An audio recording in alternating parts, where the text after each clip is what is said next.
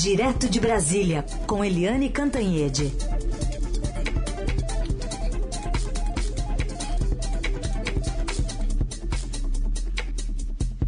Oi, Eliane, bom dia. Bom dia, Heisen. Bom dia, Carolina. Bom dia, ouvintes. Bom dia, Eliane. Bom, vamos falar sobre o avanço da variante Omicron no país, que está deixando os serviços de saúde perigosamente perto do colapso, né?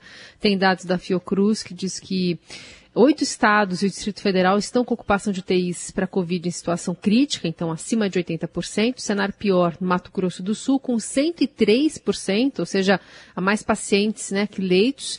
E o número de mortes também que não para de crescer. Ontem foram registrados, segundo o consórcio de veículos de comunicação, 917 óbitos, o que leva a uma média móvel de 689, que é a maior desde agosto do ano passado. O número de casos também é, tem explodido em todo o país. É, a situação, portanto, né, se a gente pega o resumo que a Carolina fez, o, a situação é grave. E aí, o que que todos os especialistas dizem? Que se há uma coisa que o Brasil teria que ter aprendido em dois anos de pandemia, quase dois anos de pandemia, é que o que acontece na Europa, nos Estados Unidos e acontece lá fora, vai acontecer aqui. É só observar os, as curvas da Europa e as curvas dos Estados Unidos, e isso vai replicar aqui no Brasil com delay, ou seja, com um atraso. E aí dá tempo do Brasil se preparar, há tempo de acender todos os sinais amarelos e vermelhos dentro do país e evitar que a situação pior se replique aqui. Mas não é isso que o Brasil faz. Né? O Brasil fica assistindo a disparada de casos nos Estados Unidos e na Europa, dizendo, ih, lá disparou, hein? Aqui não, aqui tá tudo numa boa. E enquanto lá está disparando, o Brasil aqui está flexibilizando as regras, liberando o uso de máscaras, né, com essa discussão imbecil sobre vacinar ou não vacinar crianças, retardando a vacinação de crianças, e aí dá nisso. A gente teve Natal, teve Ano Novo, início de férias e todo mundo que é especialista da área, todo mundo que é, cuida de saúde pública sabia que ia haver essa explosão de casos uh, no início de fevereiro, fim de janeiro, início de fevereiro. E quando você tem explosão de casos, é óbvio que mesmo que a Omicron tenha uma letalidade menor, tenha um índice de mortalidade menor, é claro que as mortes vão aumentar. Se a base de contaminados aumenta, aumenta o número de mortes, é, apesar dessas características da Omicron e apesar do aumento também do índice de vacinados. O Brasil já chegou a 70% dos vacinados é, com duas, ou, é, duas doses, né, com a vacinação completa ou com a dose única da Janssen. Mas mesmo assim, se aumenta tanto, né, se estrondosamente a base dos contaminados, vai aumentar e aumentou o número de mortos. Então a gente que estava com menos de 200 mortos é, como média móvel, você agora já chega a esse patamar assustador. Então, gente, é preciso saber o seguinte, na vida e principalmente na saúde pública, prevenir é melhor do que remediar. O Brasil não previne e tem que ficar remediando, correndo atrás do prejuízo. Que, que é, qual é a expectativa olhando o cenário internacional? A expectativa é de que o Brasil demore ainda umas duas semanas para chegar no platô, ou seja, vai continuar subindo e esse platô pode demorar muito tempo numa, num nível muito alto, porque chegar no platô é uma boa notícia. Opa, vai parar de crescer. Mas parar de crescer e continuar em que patamar? Um patamar muito alto, gente. O Helene, outro exemplo disso que você está falando, no caso, mau exemplo, é o ritmo da, da vacinação das crianças de 5 a 11 anos. Hoje o Estadão traz um amplo levantamento mostrando que a capacidade instalada do Brasil permitiria uma vacinação de 75% do público-alvo em 15 dias, não chega, estamos em 10%. Por que, que estamos vivendo isso tudo, Eliane? Pois é, olha só, a gente podia estar vacinando 75% das crianças, gente, 75% das crianças de 5 a 11 anos, e só 10%. É, há relatos de pessoas que vão para o posto pensando em ficar na fila, que vai ser uma confusão, e chega lá, não tem fila nenhuma, tá simples, vazio. Por que que é, acontece isso? Primeiro, falta é, estoque né? Falta estoque para atingir, é, para poder pegar todas as crianças a partir dos cinco anos em muitos lugares.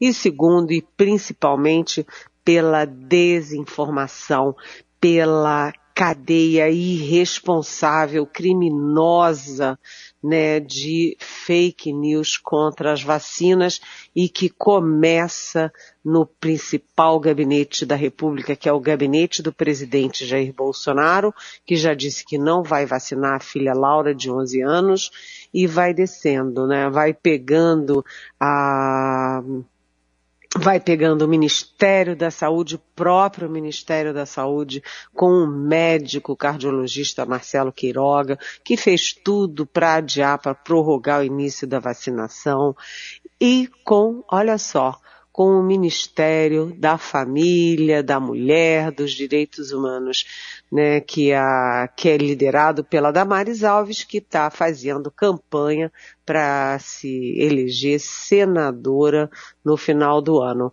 A nossa colega Vera Magalhães, é, nossa colega colunista, ela hoje estava, ela escreveu, né, que a Damares é a antítese de tudo o que deveria estar sendo defendido e feito na área de família, de mulher e de direitos humanos no país. E, inclusive, né, aí eu acrescentaria, no caso específico da vacinação, há uma campanha bolsonarista contra a vacinação de crianças, o que não é apenas ignorância é má fé, é criminoso. Né? O ministro Luiz Roberto Barroso, presidente do TSE, estava falando essa semana mesmo no discurso dele. Tem ataques ao combate ao coronavírus que sim caracterizam ação criminosa, né? Então, gente, não vamos ouvir fake news, não vamos ouvir ideologia, não vamos ouvir campanha negacionista, vamos ouvir a ciência, vamos ouvir a medicina e vamos ouvir os dados, as estatísticas mostrando que vacina salva. E o pior não é o pior é que as aulas começaram em vários estados, né? E as crianças estão indo para aulas sem vacinar. Eu dou exemplos aqui, um exemplo aleatório, né? Desse de ouvir falar, de saber porque a gente tem crianças em escolas. Em Brasília tem escolas com cinco professoras contaminadas e, portanto, as crianças sob risco né, ter três salas de aulas fechadas porque mais de três crianças em cada uma delas está contaminada. E essas crianças sem vacinação correm um risco maior. Eliane Cantanhede conversa conosco direto de Brasília, também, né, pensando na parte mais política da coisa, envolvendo Petrobras nos assuntos que envolvem eleição. Queria te ouvir, Eliane, sobre é, como está esse, esse, esses, essas argumentações em relação à privatização da Petrobras que todo ano que tem eleição entra na pauta? É, a gente está tendo dois, dois focos no debate da eleição presidencial. Um é a Petrobras, a privatização ou não da Petrobras, e outra, a ingerência política ou não na política de preços da Petrobras né? E a gente viu que todos os candidatos importantes à presidência da República se manifestaram sobre isso. Essa discussão, ela começou muito forte no Brasil em 2006, quando o, o ex-presidente Lula estava disputando a reeleição, estava com dificuldades por causa do mensalão, ele estava ali às voltas com o mensalão, e o PT criou aí a fake news de que o PSDB, se eleito, iria privatizar a Petrobras. Isso derrubou a candidatura do Geraldo Alckmin e elegeu o Lula. Foi um fator importante nas eleições de 2000, é, 2006. Eu falei, não sei se eu falei 16, mas é 2006, né? Um, e naquele momento, a, a sociedade brasileira não não estava preparada, não havia nenhuma discussão sobre privatização de empresas estatais, principalmente da principal empresa estatal brasileira, que é a Petrobras. Isso foi mortal para a candidatura do, do Alckmin e isso alavancou a vitória do Lula. Desde então, o que, que a gente viu? A gente viu que o PT assumiu e o PT tomou de assalto a Petrobras a, a, o PT usou duplamente a Petrobras com viés político. O primeiro uso foi exatamente fatiar a Petrobras entre o centrão entre os partidos aliados. Cada um foi lá e tirou o seu naco na diretoria essa, diretoria aquela. E a segunda, que se uh, aprofundou no governo Dilma Rousseff, foi a ingerência política, a repressão é, o represamento dos preços dos combustíveis é, aleatoriamente de acordo com o interesse populista e o interesse político é, de quem estava no poder. Depois disso, a gente viu o tempo inteiro as idas e vindas em relação à Petrobras e a gente chega num momento em que curiosamente, tanto o ex-presidente Lula, que é lá do PT, que é da esquerda, quanto o presidente Jair Bolsonaro, da extrema direita, pensam a mesma coisa sobre a questão da Petrobras e dos combustíveis, que é o seguinte, ah, a gente não pode ter uma empresa estatal desse tamanho cobrando combustíveis nesta altura e prejudicando a minha candidatura, né? Então vamos fazer desse limão uma limonada. Os dois é, gostariam sim de intervir na, nos preços da Petrobras e, o, e a bem é, do presidente, do ex-presidente Lula, ele sempre defendeu, sempre defendeu o que ele disse ontem, que é a Petrobras não pode encher as burras, né, fazer o jogo dos grandes investidores ricos internacionais e deixar o preço da gasolina exorbitante para o povo brasileiro. O Bolsonaro pensa parecido, só que o presidente Bolsonaro não tem a liberdade do Lula para falar essas coisas, porque ele tem por trás dele o Centrão, ele tem por trás dele os militares, e a gente lembra que é um general de quatro estrelas da reserva, o general Silva e Luna, que preside a Petrobras, e ele já declarou numa entrevista ao Estadão que, olha, não cabe à Petrobras fazer política pública. Quem faz política pública é o executivo. É, então, é, todos dois gostariam, né, e o Lula defende abertamente, ingerência política nos preços da Petrobras. E o Ciro Gomes defende, é, defende também que haja é, uma revisão aí, e isso eu concordo, né? É preciso discutir sim os preços, mas não ingerência pura e simples política nos preços. Até porque, é, gente, é, é bonito dizer, olha, está sacrificando o povo brasileiro para facilitar a vida e, os, e a riqueza dos investidores internacionais. Não funciona assim. Né? É preciso ter pragmatismo na gerência de uma empresa que é nacional. Se der alguma coisa errada, como já deu, o povo brasileiro todo paga esse pato. Além de tudo, se o, se o Brasil der uma sinalização de que não cumpre, cumpre contrato e que trata a questão econômica com interesse populista, aí mesmo é que não vem recursos externos para o desenvolvimento do país e toda a população arca com esse ônus. É, também o Geraldo, o, eu sempre confundo Geraldo Alckmin com Dória, João Dória, mas o, o candidato tucano, João Dória, é, foi o único que assumiu publicamente é, claramente, sem nenhuma dúvida, a defesa da privatização das, da Petrobras. Privatização, a gente vai caminhar para esse debate sim, mas eu acho que não é, em termos de, de, de é, exploração e de fundo do mar, por exemplo, das riquezas do petróleo que são nacionais. Mas todos os penduricalhos, principalmente distribuição, estarão alvo sim de privatização.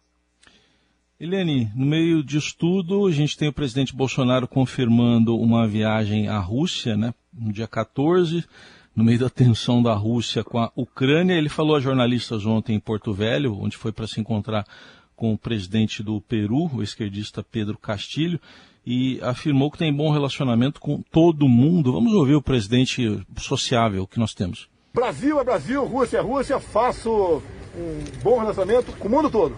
Assim como se Joe Biden me convidar, estarei nos Estados Unidos com o É Brasil. inacreditável. é inacreditável, né? Espantoso. Incrível. O que, que é isso, minha gente? Acredite, se quiser.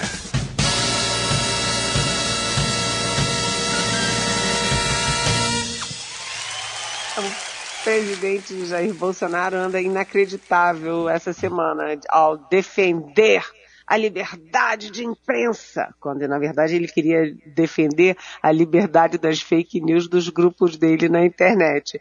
E agora ele dizer que se dá bem com o mundo todo, já brigou com a França, com a Alemanha, com a Noruega, com a Argentina, com os Estados Unidos do Biden, com o Chile e principalmente com a China e com o mundo árabe todo. E aí o presidente brasileiro diz que se dá bem com todo mundo. É, é inacreditável.